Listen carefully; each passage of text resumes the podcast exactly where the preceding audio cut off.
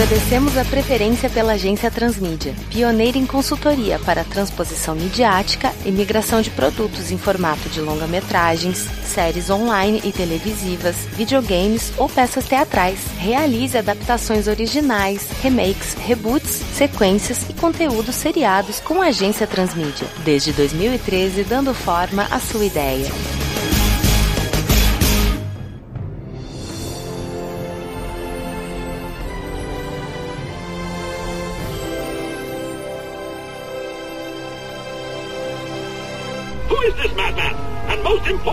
Who can stop him? That would be me. Ah, this world's version of Spider-Man. Nice. Very noir.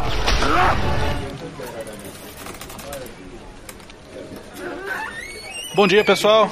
Bom dia. Bom, sou Vitor Hugo Mota, faço parte do departamento de criação aqui da agência Transmídia. Leandro Calegari já trabalhou anteriormente comigo no departamento de marketing com a adaptação do X-Men 2099, o seriado. E o senhor Matheus Mantuan está chegando agora. Daqui a pouco você assina a sua ata que a gente começa a conversar. Antes, eu preciso fazer uma explanação do motivo pelo qual vocês estão aqui presentes. Eu estou atendendo o pedido do nosso já cliente, representante da Sony, Wellington Araújo, que ele fez com a gente um ótimo filme de Homem-Aranha 2099 no ano passado, de ótima repercussão e aceitação de público e inclusive da diretoria deles, que é o que mais nos interessa. E dessa vez a gente não vai trabalhar com longa-metragem, senhores. A gente vai trabalhar com uma minissérie da Sony e, logicamente, tratando de outro título Marvel dela, o Homem-Aranha Noir. Como a gente sabe que o Peter Parker, que funciona no universo Marvel normal, está sob os poderes da Disney e dividindo um pouquinho ali com a Sony, né, que vai ter até um outro filme reboot, eles querem algo que deixe mais solto para eles poderem trabalhar. E por que não trabalhar com essa versão alternativa lá dos anos 20, 30 da Marvel?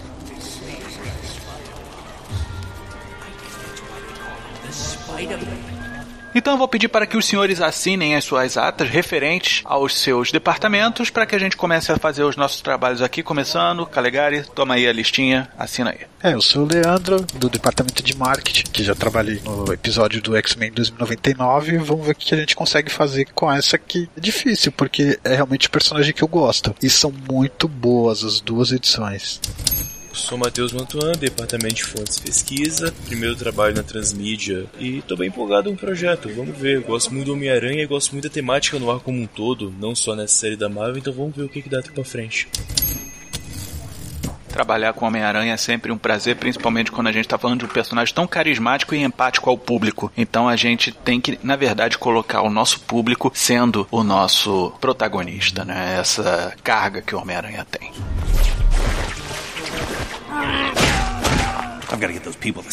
Então eu vou passar aqui algumas breves explanações do Sr. Wellington para que a gente já tenha um norte para a gente trabalhar. Eles querem para mídia televisão e num caráter seriado de minissérie. O gênero é totalmente live action, lógico, vamos ter umas inserções e tudo mais de CGI, mas seria interessante a gente trabalhar bastante a forma rústica de se fazer efeitos especiais e visuais, principalmente visuais. O orçamento é de médio porte, então a gente tem que saber aplicar bastante o nosso esquema de efeitos e uso de verba. O público-alvo é bem audacioso, 18 anos, e o caráter é totalmente original com uma liberdade de adaptação parcial. Ou seja, nada antes em termos de audiovisual foi feito, então a gente não tem que seguir nada previamente, tanto do cinema quanto de televisão. Só que a liberdade de adaptação sendo parcial nos permite criar, inserir ou até misturar certas coisas, porque até onde eu sei a gente teve duas edições de Homem-Aranha no ar. Certo. E ele estima que a gente tenha nessa minissérie quatro episódios. O que eu acho que é um número bom, um número redondo, fecha legal numa semana, né? Quatro episódios para as duas edições. Não sei se ele quer exatamente que a gente fale das duas edições ou se quer que a gente fale apenas da primeira edição. Então eu não sei se o nosso cliente ele quer colocar logo de cara as duas edições ou se ele quer resguardar uma para usar a segunda para uma possível minissérie continuação continuação. A gente tem que pensar bastante, Calegari, se a gente vai queimar a ficha logo assim ou se a gente é audacioso, coloca logo as duas de uma vez e já mete um cliffhanger aí para poder fazer uma segunda temporada da minissérie quatro episódios com uma coisa de caráter totalmente original. É, porque no final da segunda aparece a Felícia lá com a máscara. Sim. Que, ao meu entender, é que ela vai virar uma vilã de verdade agora. Então a gente poderia deixar esse cliffhanger pro final. Misturar, fazer um apanhado das duas edições, uma pincelada de pouco de cada edição e deixar o gancho pra partir da Felícia e depois os outros vilões. Olha, analisando a revista para poder iniciar o projeto, eu acho que é seria interessante colocar as duas juntas pela participação da própria Felícia. Você para ver na primeira edição, a participação dela é pequena em comparação à segunda. E por ser um, uma temática no ar, a participação dela seria importante para ter a Femme Fatale mais ativa na história comum, para até colocar algo mais conciso com a temática no ar de fato, e não apenas tomando como base o gibi especificamente. Acho que como está escrito no ar em cima, teria que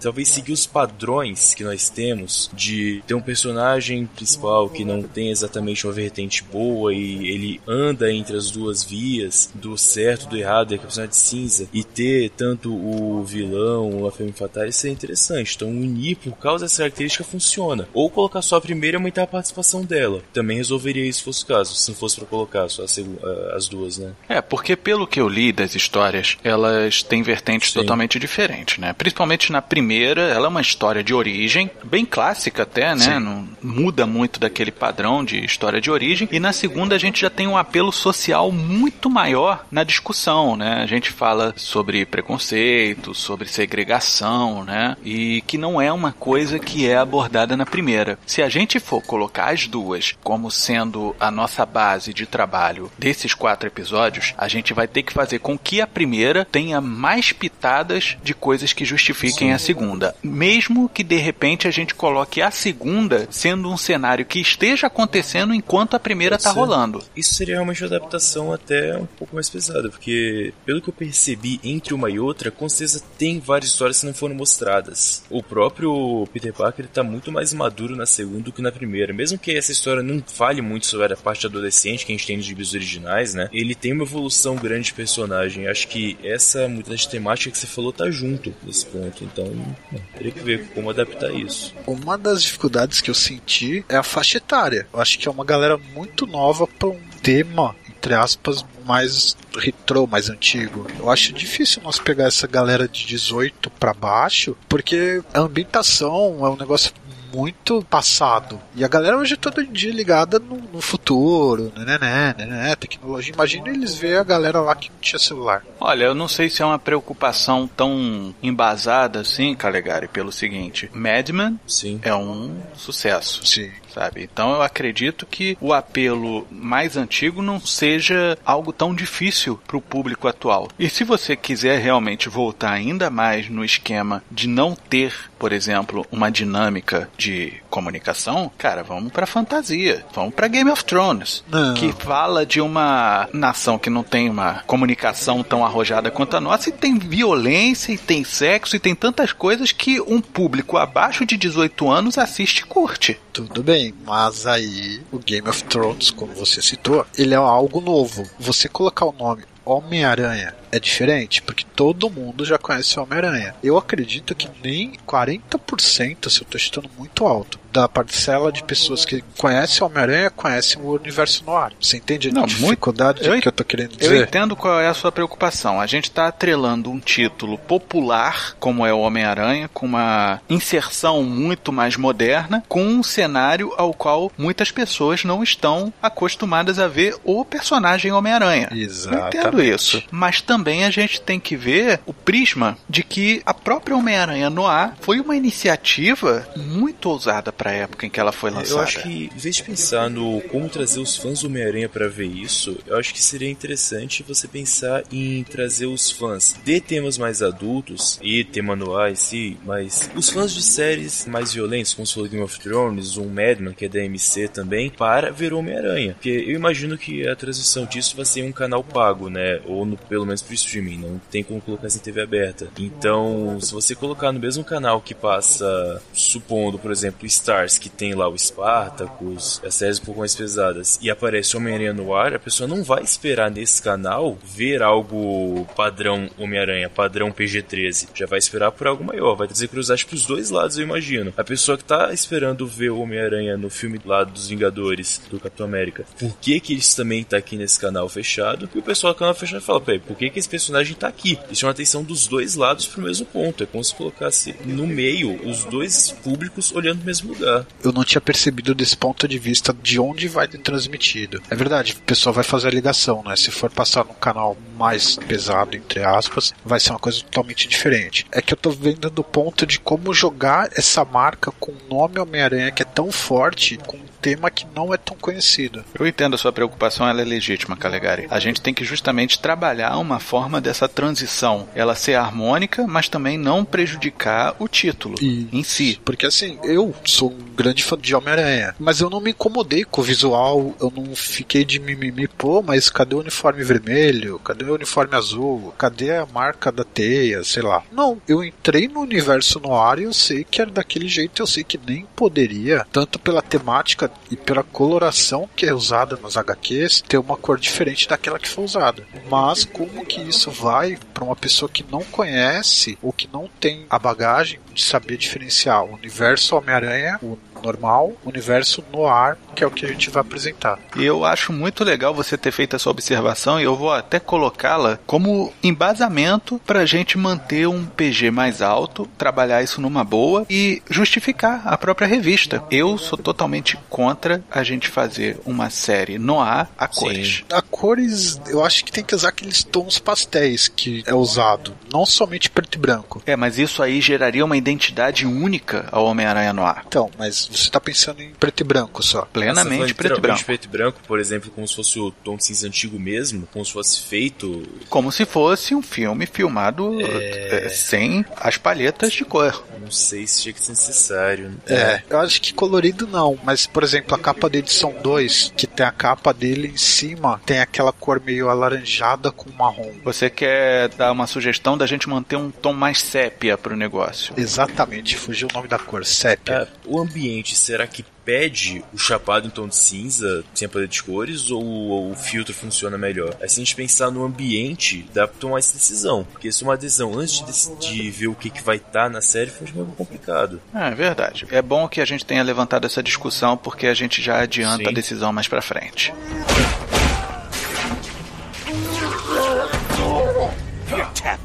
Eu acho que antes da gente partir para os trabalhos de adaptação e tudo mais, vamos falar sobre o material que nos foi fornecido pelo nosso cliente, tá? Então vamos primeiramente falar sobre a edição número 1 do Homem-Aranha no ar. A primeira edição realmente é aquela edição de origem, né? De como o Homem-Aranha veio ao mundo, né? Eu, quando eu comecei a ler, eu tava esperando que seria por uma aranha radioativa, né? Toda aquela história que todo mundo já tá cansado de saber. E fiquei surpreso quando eu vi que não era aranha radioativa que a gente tem esse conhecimento. Eles mudaram até essa origem, mas não me estragou a surpresa, não me estragou o prazer de ler. A gente vê personagens clássicos, por exemplo, a Tia May, que já é velha também no universo noir, que ela é uma ativista, Sim. sabe, prol do povo, o que eu achei muito legal do que ser só aquela senhorinha que fica tricotando em casa e tal. Tem a herança do tio Ben, que também faleceu, mas eu não lembro agora, não me veio na cabeça, mas não tem a, a frase clássica, Não né? mostra o Ben morrendo nesse gibi. Tipo, não é contínuo na história, Não. pelo menos. Com a grande vantagem até, não vai ter que repetir esse ponto na série, né?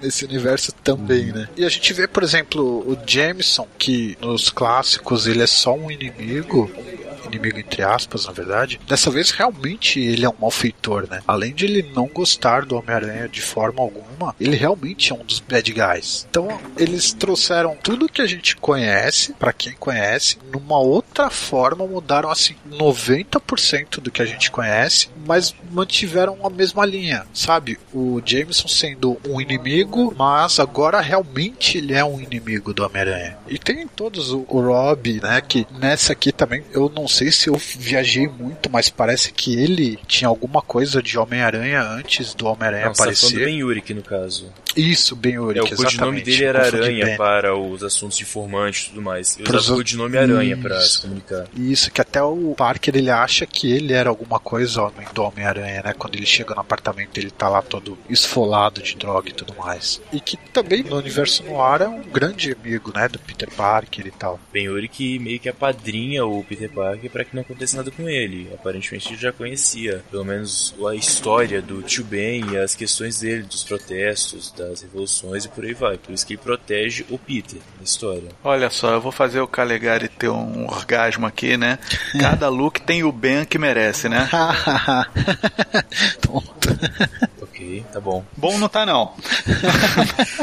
Mas seria bom a gente explorar, inclusive, essa ideia do Ben Urich como sendo um tipo de tutor, né? Um cara de referência pro Peter, porque a gente vai ter uma segunda orelha na história, né? Porque a gente já tá colocando todo aquele cenário estranho ao nosso público que não conhece tanto a década de 20, das revoluções e tudo mais. E você ainda tem um cara que puxa de coisa mais antiga ainda, né? A gente pode estreitar os laços entre os dois Bens, né? O Parker e o Yurik. É Legal. uma ideia. É que realmente quatro episódios é pouquíssima coisa, né? Pra tanta história. Mas a gente tem que partir do ponto que quem vai assistir já tem o conhecimento prévio do super-herói. Porque senão acho que vai ficar muita coisa jogada pra quatro episódios somente. Não sei se tanto não, Calegari, porque quando a gente joga isso pra tela, você vai perceber que sobra até tempo que a gente vai ter que colocar muito filler aí no meio. Você falou de estreitar as questões entre o Ben e o tio Ben e o Ben Urich. Você pensa em colocar isso como? Em tipo, como se fosse um flashback na história contando o que aconteceu anteriormente, adicionar a história realmente na base que a gente já tem? A gente não sabe exatamente como é que o tio Isso, Ben faleceu. É, é, sim, a princípio não, depois é descoberto, mas a princípio não sabemos. Vamos dizer que o Ben Parker e o Ben Urich, eles tinham uma parceria, eram amigos, tipo, porra, temos o mesmo nome, Aham. sabe como é que é? E, e pode ter uma parceria e tudo mais. O Parker pode ser informante do Urich, ou até mesmo o Parker conseguiu influenciar o Urich a se tornar um cara melhor. Vocês mesmos falaram que o Urich ele já estava chapado na droga, sabe como é que é? Quando Sim. chegou no apartamento. Foi. Quem sabe o Parker não estava ajudando antes, cara, para, sai desse negócio tal. E ele se tornou uma pessoa melhor. Aí o Parker morreu, aí o cara, porra, não tô conseguindo sem a força que o Parker me dava. E a figura do Peter Parker é o cara que faz ele lembrar ele, porra, cara, o Ben, o Ben, eu tenho que ajudar esse garoto. E a tia May não gostar do Ben Urich porque ela sabe do passado do Ben Urich, que ele usava drogas e tudo mais. Isso pode ser uma péssima influência pro seu sobrinho Peter, sabe? Essas pequenas coisinhas podem amarrar mais os personagens, dar mais peso em suas relações interpessoais, independente de ser o ser superpoderoso ou não, sabe? Inclusive, a linha tênue entre Ben Parker e Ben Urich é que pode fazer com que o Peter Parker se torne um Homem-Aranha tão arredio e até violento na maioria das vezes em que ele tá em ação. E isso mudaria um pouco até o cerne da base original que a gente tem. E não sei se seria um problema, já falou que a adaptação é média, né? Porque a relação que fez o Ben Urich gostar, entre aspas, né, do Peter Parker e da Tia May a proteger eles, é porque ele estava lá assistindo a morte do tio Ben, quando ocorreu. É meio como se fosse Isso. uma um fardo que ele carrega e por isso fica mal com essa situação. Então, é, não deixa muito claro que ele conhecia ou não. E se conhecia, fica muito mais macabro você acaba mostrando que era um amigo dele e ainda assim ele assistiu o- a morte dele sem fazer nada. Eu acho que é um fardo maior até do que justificaria pela história. Acho que extrapolaria o nível do sentido, do nexo entre uma coisa e outra. Uhum. Bom, se for algo que vai ferir demais, e olha que a gente tá falando de um PG bem alto, mas se for ferir demais o cerne da amizade, da família, do cara e tudo mais, a gente revisa isso. Eu tava pensando em dar uma profundidade maior ao personagem, mas Talvez isso é uma coisa que a gente esse- discute depois. Profundidade sem que seja com o tio Ben especificamente. Pode ser uma profundidade que não seja ligada à família Parker. Nem contém que tudo tá, tá conectado uma coisa com a outra. Você pode colocar mais histórias dele com a Felícia, que aparece mais no final da primeira parte da história, só pra realmente. A ideia disso não é criar mais empatia com o Ben Urich, pra ter mais vídeo em tela da história dele. Então Uhum. não tem que ser necessariamente com a família Parker, pode ser com qualquer outro personagem. Só que a ideia é só criar empatia com ele em si. Ah, o legal é que nessa época o conceito de bairro era muito arraigado em Nova York, né? Então a gente pode trabalhar o Homem-Aranha no ar atuando muito no seu bairro e isso transforma também a forma da gente abordar, né? A gente vai ter um microcosmo rolando ali dentro, onde certos mexicanismos, né, vamos dizer assim, dramatúrgicos, funcionam bem, mas não necessariamente que a gente tenha que usar. A gente pode atrelar ele a outra família que em algum momento vai ter que se relacionar com o Peter Parker, senão vai ficar muito leviano. É, porque, cara, na hora que contou como foi, né, que o Ben que estava vendo a morte, eu falei, caralho, como isso? Tipo, não fez nada. Mas aí você vê que, por ele ser esse padrinho do Peter Parker, talvez esse é um dos motivos o qual ele foi para as drogas e acabou com a carreira dele e tudo mais. Pode ser, deixa claro, pode É ser um adicionado caminho. sem problema. Mas bom, vamos lá. Homem-Aranha. Como Peter se tornou Homem-Aranha? É, nós pulamos já a parte dele encontrar o Ben Urich perdido das drogas e ele segue uma pista do Ben Urich referente a um carregamento de alguma coisa, não sei dizer então o que que é. Ele vai até o local e, enfim, tem um acidente, acaba caindo um sarcófago literalmente ou uma, um caixote normal, não lembro como é que tá o dele. Acho que é um caixote normal que veio pro navio, algo do tipo. É, E saem diversas aranhas místicas do mal daquele lugar e acaba matando um deles. Uma delas vai até o Peter que tá escondido e ele tem uma espécie de alucinação, né? Se eu não me engano, ele vê uma aranha gigante ou algo do tipo e ela diz: Não tem que ter medo, você não quer fazer nenhum mal pra mim, então eu não vou te fazer mal. É como se fosse algo meio místico agora. Ou pelo menos uma- foi o que aconteceu na cabeça dele, né? Não tem que ser explicado também. Mas não tem mais a questão da ciência junto nesse ponto. Não, excelente. Não tinha nem como Sim. ter, né? É místico. Sim. É o que interessa. Ótimo. Aí ele tem essa viagem de LSD Sim. aracnídeo e acorda já com seus poderes. Como é? Quais são as motivações dele? Então, inicialmente é combater quem matou, né? O tio Ben, de alguma forma, ele acaba descobrindo, né? O que que Ele aconteceu. sempre suspeitou que foi o Duende que fez e nunca teve uma prova. Ele vai tirar a prova disso. É, a motivação dele é essa, né? Querer pegar quem matou o tio dele, ou quem mandou matar, na verdade, né? Acho que tá junto a questão dele tá do lado do Ben Yuri, que por mais seja um informante pago pelo Duende, que é o gangster da história, ele ainda é um jornalista, ele tem aquele lance de seguir a verdade, querer a verdade da prova. Qual a ocupação do Peter nessa Ele era é o no ar? estagiário do Yurik na história. Ele quer estudar, mas não pode por falta de dinheiro. É a vida. Afinal, logo depois da crise que se passa a história, então ele não tem como fazer nada além disso. E Yurik consegue contato pra ele trabalhar com ele no jornal, no Clarim Diário. Se eu não tô enganado, tá? Me corrija. O Jameson até fala, ó, você não quer trabalhar aqui e tal, e ele nega O Yurik acaba trabalhar convencendo no ele. jornal. Mas no final da segunda edição ele fala, que ele até agradece o J. Jameson falando, ah, valeu pela oportunidade, mas não.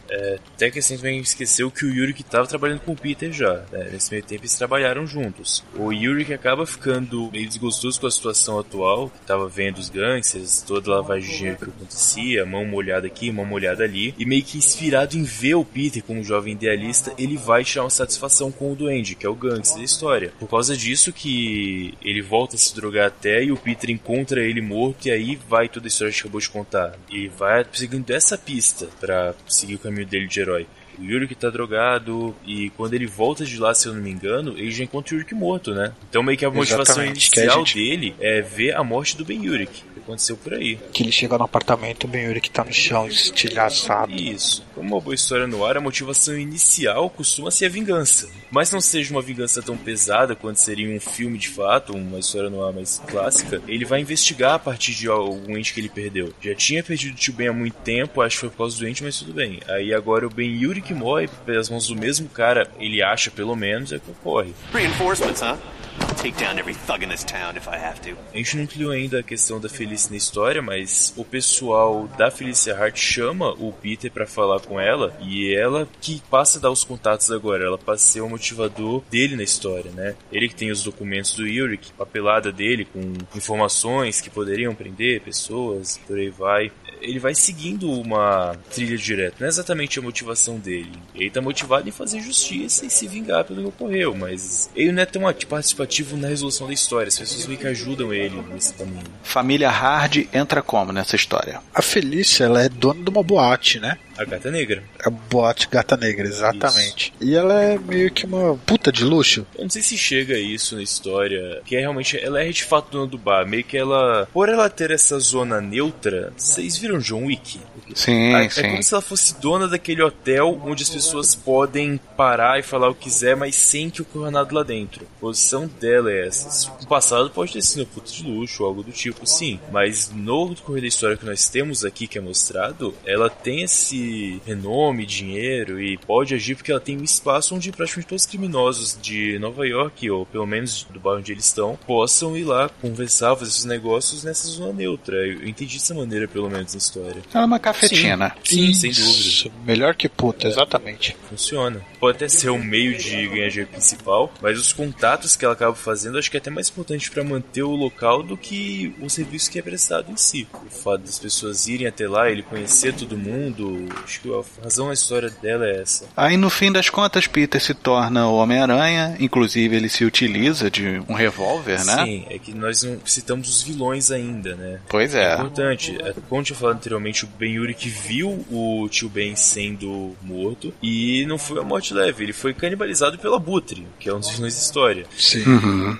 E a partir do momento em que o Duende, que já que comanda todos esses vilões, sabe já do contato da Felícia, acaba indo em cima da família do Parker, vai, manda o Abutre pra cima da Tia May, o Peter vai até lá e usa o revólver que o tio usou na Primeira Guerra Mundial. Ele foi piloto na Primeira Guerra, conta a história. E É. ele chega a usar. E aí que tem a o único pensamento que eles têm com base em se devemos matar ou não e o que que é certo e errado é nesse momento em que a tia May fala eu não quero ver um mundo se pessoas se matam. Apesar do Abutre estar lá quase matando ela, ela fica puta com o Homem-Aranha até então porque ele atirou em um cara desarmado. É verdade. É uma situação que, apesar da violência, seria até um alívio cômico legal pra manter essa cena na produto final, né? Porque tem uma cena pesada e tudo mais, só que em vez de você ver a Tia May chorando, traumatizada, ela fica puta e fala: O que, que você tá fazendo? Como assim? Como é que você tirou um cara desarmado? Dá essa arma aqui agora, moleque, faz isso. É uma cena É que verdade. seria, seria bacana de se ver, com o início de uma carga pesada, mas um final um pouco mais aliviado, pelo menos.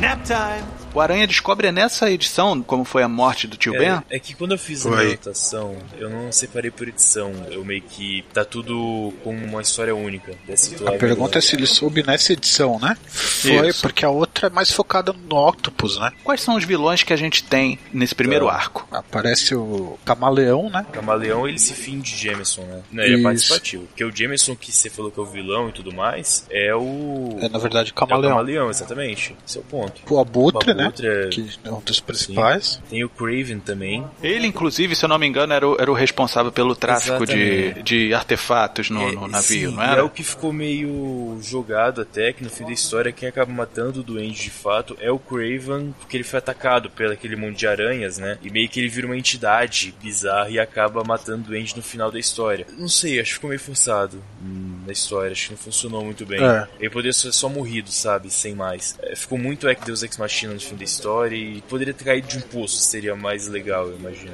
É que, por exemplo, no Homem-Aranha normal, Sexteto Sinistro são os seis maiores vilões do Homem-Aranha. Nesse daí, os vilões eles vêm saindo de um circo de horrores, né? Sim. Que eles tinham montado e aí que saiu Craven, que domina os animais, o Abutre, que voa, sei lá, é canibal, É, canibal. e etc, etc. Eu anotei aqui o Fence Den, mas na minha cabeça sumiu. Ele não tem uma anterior, ele é só um genérico que colocaram nessa história, né? E o Duende, né? Dito. Sim, exatamente. E o Duende que dessa vez não é uma máscara que ele usa, né? Ele realmente é um Duende. Quer dizer, Sim. não que a gente saiba como é um Duende, mas a aparência que a gente É, tem ele de um tem uma duende, máscara de é. pessoa normal, no fim das contas. Na verdade, quando eu vi o primeiro quadrinho, eu relacionei ele com o lagarto. Sabe, o lagarto mais novo, por exemplo, do segundo filme, que tem uma feição mais humana, do que um Uhum. duende mesmo, né? Porque, por exemplo, a característica que seria a orelha pontuda não apareceu. É, no caso ele deve sofrer da mesma doença do crocodilo do Batman, né? Killer Croc? Sim, Isso, sim, Killer sim, Croc. Sim, isso mesmo. Ele sofre de uma escamação da pele. Isso. Não é explicado, mas é isso mesmo. Ele tá meio chateado, meio puto, porque o pessoal não gosta dele, afinal, ele é uma aberração de circo. Né? E com isso ele tomou como base para chamar o resto das aberrações do circo que tinha, o circo de horrores, e criar a sua, a sua gangue, o seu, seu meio de núcleo de crime, né? E que vai por aí. Então, ele não tem uma base muito sólida. Ele é só um moleque que sofria bullying e ficou puto por causa disso, simplesmente. Na segunda parte, com óculos, Uhum. com a base de nazismo, aí sim, tem uma base fodida pra fazer uma história legal. Mas essa Sim. primeira parte, os vilões são extremamente genéricos, são só gangsters de um filme ok. É nada. Vamos tentar Pode melhorar ser, isso daí, ser. cara. Nem que a gente dê uma profundidade maior aos personagens. A gente não tá falando aqui de microcosmos d- dos bairros. A gente pode colocar essa galera como cabeças de seus bairros, vamos dizer assim. Tem algo quente rolando ali nas docas de Nova York, sabe como é que é? De repente, a gente pode fazer a primeira guerra de gangues que o Homem-Aranha do nosso universo normal participou lá pros anos 80, acontecendo aí nos anos 20, tá entendendo? A gente ter alguns cabeças participando. E o tal sexteto sinistro, na verdade, ser tipo os cinco pontos, né? De Nova York, como teve no Gangue de Nova York. Eu pensei no Warriors, Selvagem da Noite. É, você Ah, falou The de Warriors, pontos de sim. gangue, eu Sim, não levei sim, sim. pro Gangues de Nova York, foi pro outro canto. Eu acho que, inclusive, o Gangue de Nova York, em termos de fidelidade ao clã, vamos dizer assim, seria interessante pra gente abordar a Isso até criminalidade justificaria a mudança para a segunda história, em que o mestre do crime é o novo líder dos criminosos, até faria mais sentido, né? Tendo essa base maior e até, por exemplo, no começo mostrar um mestre do crime pequeno, e aí como o duende cai, abre uma vaga para alguém poder entrar. E aí, pô, lembra daquele carinha? Uma coisa meio tropa de elite, que o Rocha, que é o vilão do segundo filme, aparece só em uma pequena cena no primeiro, e como, enfim, na segunda parte tem a chance de subir e já aparece em cima. É legal, dá pra fazer uma história legal. É maneiro, é maneiro sim. Vamos pensar nisso aí, pode ser interessante. Temos uma liberdade maneira pra gente trabalhar melhor os personagens, que o pessoal não teve em páginas pra fazer, então a gente tem que aproveitar isso muito bem. Vamos aproveitar melhor o conceito da boate Sim. Black Cat, que inclusive ali ser o terreno neutro onde todos vão se encontrar e pode rolar uma matança ali, tipo o Corleone fez com o Soloso. Sim. A gente tem uma pegada de máfia muito boa aí nos anos 20, mas não sendo assim de máfia, sabe? A gente falar sobre agiotagem, sabe? A galera acabou de sair da crise de 29. É, não tem que ir pra máfia. Então a Os galera- filmes noir de base que você tem são muito assim. Tem um filme, gosto bastante, chama Angels with Dirt Faces. Não acho que não tem de tradução no Brasil diretamente. Mas quando uma das crianças que roubavam, um trombadinho de rua, vai presa, quando ele volta mais velho pro bairro dele, como ele saiu de lá criança e voltou pra lá adulto, ele vê uma relação entre os adultos tendo cada um seu negócio criminoso, tem o pessoal J, tem o pessoal do contrabando, e você vê ele usando as crianças pra poder fazer esse tipo de movimentação. Então ele acaba tendo aquela ação de caramba, eu era só um peão, no Brasil um aviãozinho seria, né, desses caras maiores, agora eu tô com eles. Então tem uma distância legal que ele mostra muito bem todas essas divisões. Dá pra fazer algo assim, meio que mostrando segundo plano. Ficaria bacana mesmo. E eu vou te dizer, cara, o Peter é um garoto problema. Ele é safo. Então, ele conhece os pontos. Eu acho que tem muito aí também da narrativa do Era uma vez na América, né? Clássico Sim, Leone. do Leone com Robert De Niro, James Woods, né, que eles eram grandes amigos e foram separados Sim. por conta até mesmo dessa criminalidade, né? Eu não lembro, tem o Flash Thompson nessa história toda? Não. Não. Nem o Venom é citado, na verdade, né? Não, não, não, tô nem preocupado com Venom, não. Tô querendo saber do círculo social É muito do. Peter. Porque Não. pode ser interessante ter aí o Flash Thompson também como aquele trombadinha mais graduado, sabe como é que é? O cara que articula e tudo mais, e o Peter não gostar muito disso. E apanhar por causa disso. Ele, ele é o baixinho marrento, sabe qual é? Uhum. Só que o Peter, ele é um garoto problema, mas é um garoto muito inteligente. Então a galera confia nele pra não só fazer a entrega, mas também pra pegar a informação no meio do caminho. Isso é como que bacana, faz sentido legal. É, mas isso é uma mudança boa que seria para a história. Porque a família da tia May, ela tem aquela cara de corruptivo, mas é por causa da inocência dela. Então o Parker, por mais que ele mostre pra tia May que ele é um moleque ok, ele tem o molejo da rua, esse é o ponto. Então, por mais que tenha aquela aura de menino bom, menino estudioso, que a tia May queira colocar nele, ver isso nele, ainda é uma história no ar. Ainda é uma história que o personagem principal tem que ser cinza e tem que conhecer todos os lados. Por mais que ele seja um informante de cabeça pra poder fazer o certo, é aquele cara que você sabe que não é tão inocente assim. Como seria o Ben mais velho, né? Que só que o Ben se corrompeu no decorrer do caminho. Exa é isso que eu quero chegar no ponto, Mantuan. O Peter é o Ben Sim, de ontem. corromper. E o Ben não quer que o Peter se torne ele. Eu acho que isso aprofunda o personagem, dá um peso de mestre que toda jornada do herói precisa e vamos dizer que o Ben tá devendo um favor pro Parker. Ele se culpa pelo que ele fez, ah, tá, tá, entendendo? tá, tá, ok. Independente de eu ter conhecido antes, só o fato de ter visto o tio Ben, que até então deve ter sido aquele cara incorruptível, de certa maneira, por isso que ele vai atrás do Parker, da família Parker, da tia May, pra poder meio que se justificar e compensar. Tá, ok, faz sentido, Isso. legal, funciona. Sim, se redimir. I got a bad feeling about this. It's time for the vulture to feast.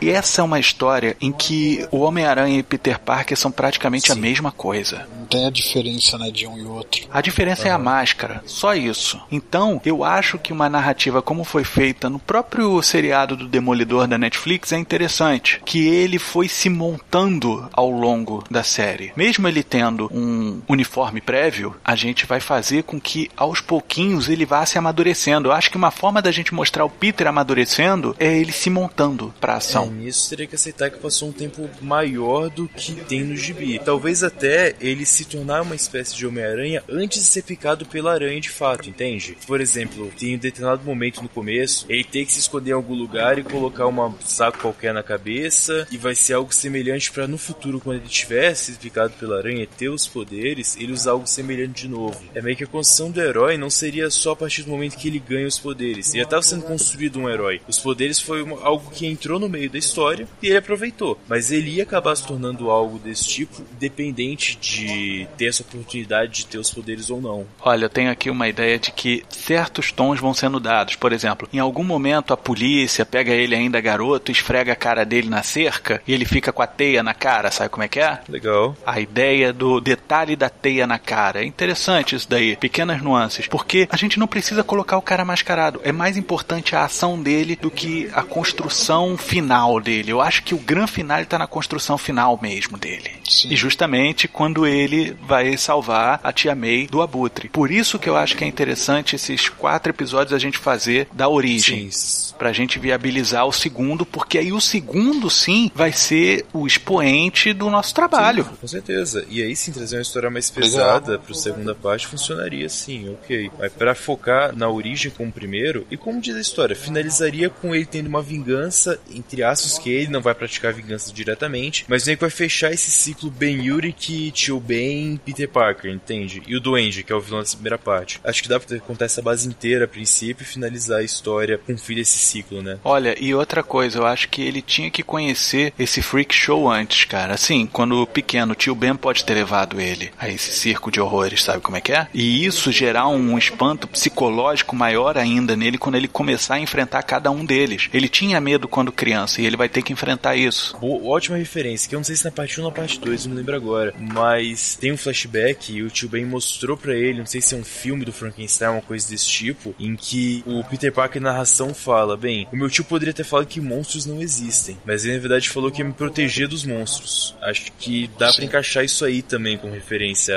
ao gibi, né? Funciona bem, imagino. Funciona muito bem, na verdade. Inclusive, a gente pode colocar que o, o motivo do Freak Show ter acabado foi justamente a crise da bolsa, né? Muita gente acabou se endividando demais, não Claro. puderam mais manter aquelas aberrações, solta no mundo. Eu não tenho mais culpa de nada. Parou se vira malandro. O pessoal não tinha mais dinheiro pra poder ir no ciclo no fim da sexta-feira e é isso aí, amigo. Tá desempregado, todo mundo. Exatamente. Eu acho que isso respalda ainda mais a galera do, do Isso sexteto dessa sinistro, base vamos que dizer você assim. falou que a gente falou que tava meio fraca a princípio com os vilões, justifica bastante a base deles. Funciona bem. Sim. O próprio Craven, ele tem um certo glamour, né, cara? Que é uma época meio King Kong, né? Que as grandes atrações era o mistério da África, né? Os grandes seres que são monstros além do Atlântico. E o Craven tem muito disso, ele é muito pioneiro. Eu acho que o Craven, inclusive, deveria receber uma abordagem nessa temporada que a gente tá fazendo de quatro episódios com peso de última caçada de Craven. Olha, isso justificaria ele matar o Duende no final. Isso sim justificaria o final do gibi. Se a gente desse uma importância maior pra ele, talvez até uma rivalidade dele com o Duende no decorrer da história. Sei lá, tipo, ah, era pra eu liderar o pessoal e não você. Não,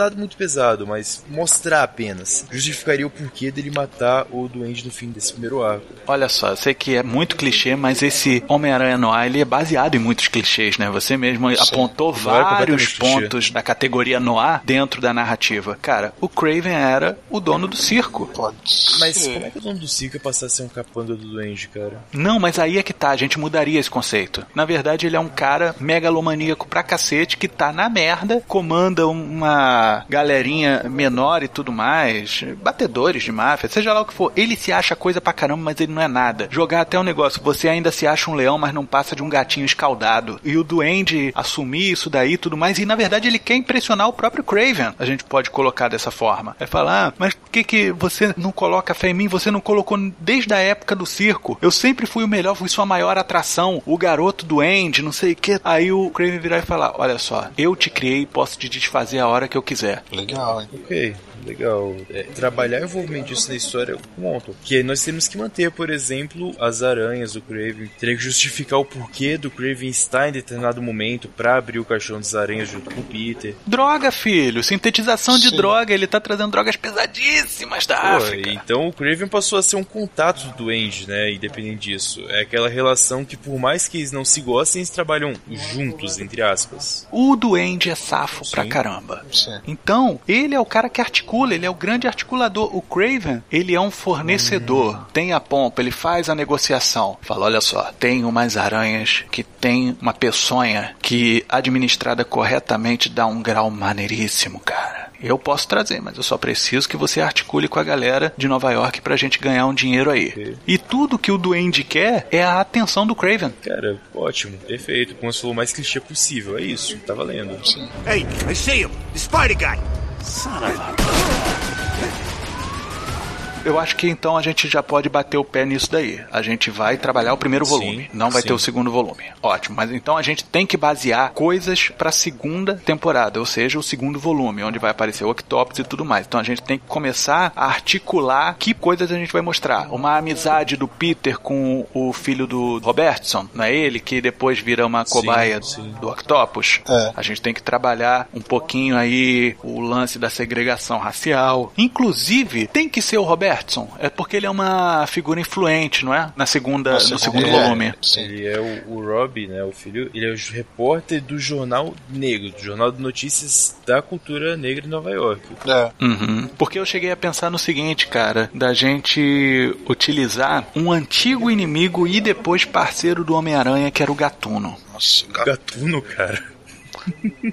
O Gatuno, ele era negro e depois ele desenvolveu uma parceria com o Homem-Aranha e tudo mais e que justificaria uma relação do Peter com ele antes de se tornar o Gatuno, que ele poderia ter esse nome porque ele era um ladrão de rua junto com o Peter ou coisa assim. Mas o Rob, pelo que vocês falaram, é muito importante, então não valeria a pena fazer essa É, troca. ele é relevante pra história, porque a segunda parte é exatamente a relação da cultura negra americana em Nova York. Eles começando a ter dinheiro Sim. e a subida. E aí, junto com isso, tem um cientista alemão que vem para os Estados Unidos. É um contraste que funciona. Não dá pra tirar, assim, uma personagem importante pra trama. Não sei que adicionar sem tirar. Aí funcionaria. Isso. Uhum. Inclusive, eu acho que a- o primeiro sumiço do, do Gatuno pode ser o negócio que faça o Peter abrir os olhos e depois o sumiço do Rob, Pode aí ser, sim, aí o bicho ser. pega. Então vamos trabalhar o seguinte: o Peter ele vai se tornar, na verdade, um informante do Yurik e a gente pode fazer com que o Gatuno se torne um informante do Jornal Negro. Sim. Sim, isso poderia ser contado. É só mesmo pra gente basear os personagens pra segunda Aham. temporada. Was sweating bullets. Yeah, and anything that scares a guy like that scares me. The spider wants to muscle in on this action. A gente tem liberdade para inserir outros personagens e tudo mais. Só quero reforçar os vilões que tem no primeiro volume, que são o Duende, o Craven, o Camaleão, o Abutre. Quem são os outros? Teve mais um aí, é não o teve?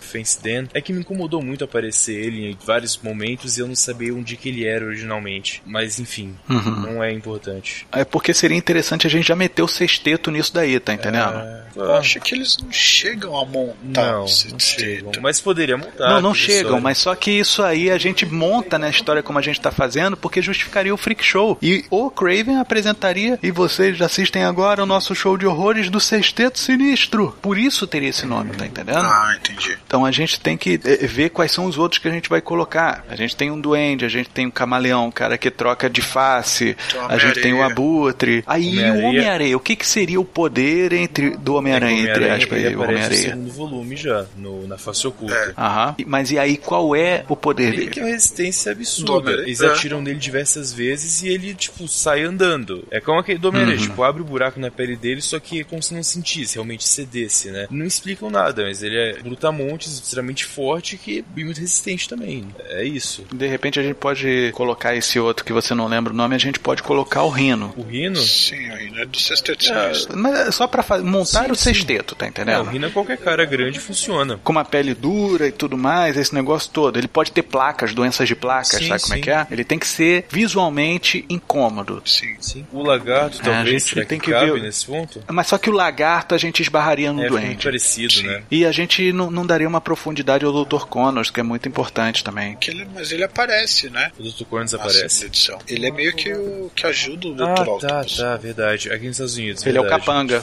É. Entrei então colocar mais um vilão Beleza? ainda, né? Mais dois, se não me engano, porque a gente tem que ver que É, o, o que o Craven, ele participa desse sexteto sinistro. Não, É. ele é o mestre de picadeiro. Então, temos aí Duende, Camaleão, Abutre e o Rino. Faltam dois, então, realmente. Teria o Electro. Porra, esses caras mesmo de parquinho itinerante de Nova York, os cara, o cara que acende lâmpada tocando, sabe como é que é? É. É uma coisa boba, mas pode ser que de alguma coisa pode ajudar. É, tem né? que pensar que não tem que ter um poder literal, ele pode só andar com uma bateria e Exato. dar choque nas Isso. pessoas, sabe? Pode ser mínimo a referência. É só pra lembrar.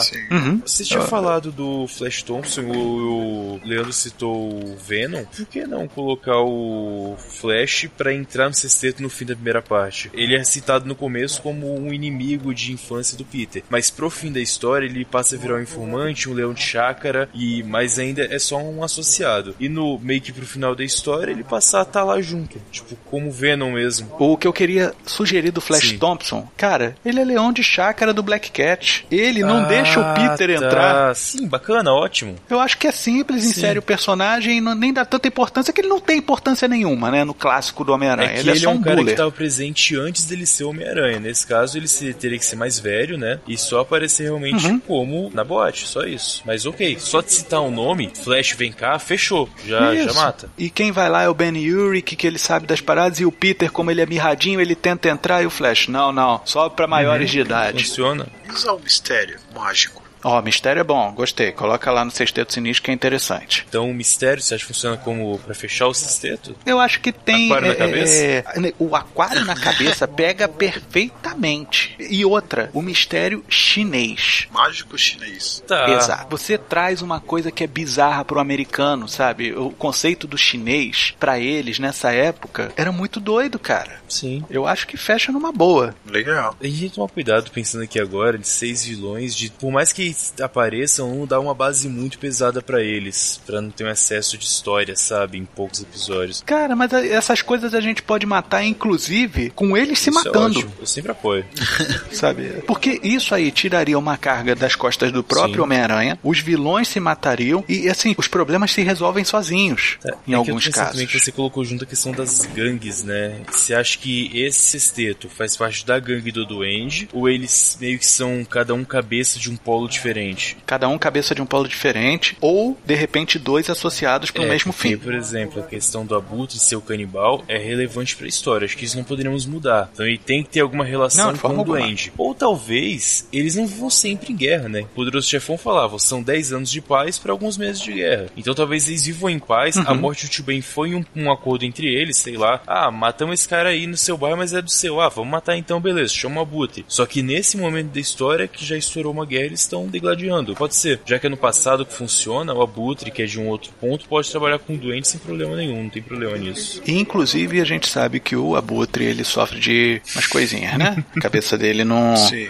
não funciona legal, né? E então, de repente, o próprio Duende, ele ter aquela empatia que, na verdade, é jogada diplomática. Não, vem cá, eu vou cuidar de você, já que os outros não têm paciência contigo. Eu serei o bom coração que vai Sim. cuidar de você. Eu entendo você perfeitamente. Ele tenta ser pro Abutre o pai que o Craven deveria ter sido pra ele, sabe como é que é? Uhum, certo. Entendi. várias discussões psicológicas interessantes que baseiam o nosso personagem. Não vamos transformá-lo num Kylo Ren, pode deixar. Haha. Tá? Falo nada. Só escuto. It's over for you. Filthy vermin. Osborne's next. Senhores, com o que a gente tem aqui, já dá pra gente iniciar um trabalho. Vou colocar aqui os pontos que a gente definiu. Primeiro, vamos falar apenas do volume 1. Não falaremos do volume 2, onde aparece o Octopus. Então a gente já sabe que o Octopus não vai aparecer nessa parte aqui, pelo menos não diretamente. Podemos colocar no finalzinho pós-créditos, alguma coisa assim? Não sei. Vamos pensar sobre isso. 2. Vamos ter que revisitar as origens dos nossos vilões para torná-los mais integrados e até mesmo basear melhor o cenário criminoso de Nova York nessa década de 20 melhorar as motivações dos nossos personagens coadjuvantes, como Ben Urich, Tia May, o Tio Ben em si, e já começar a trabalhar personagens como o Gatuno e o Robbie Robertson. Vamos trabalhar isso daí para ter um, um bom cliffhanger para a segunda temporada. Sim.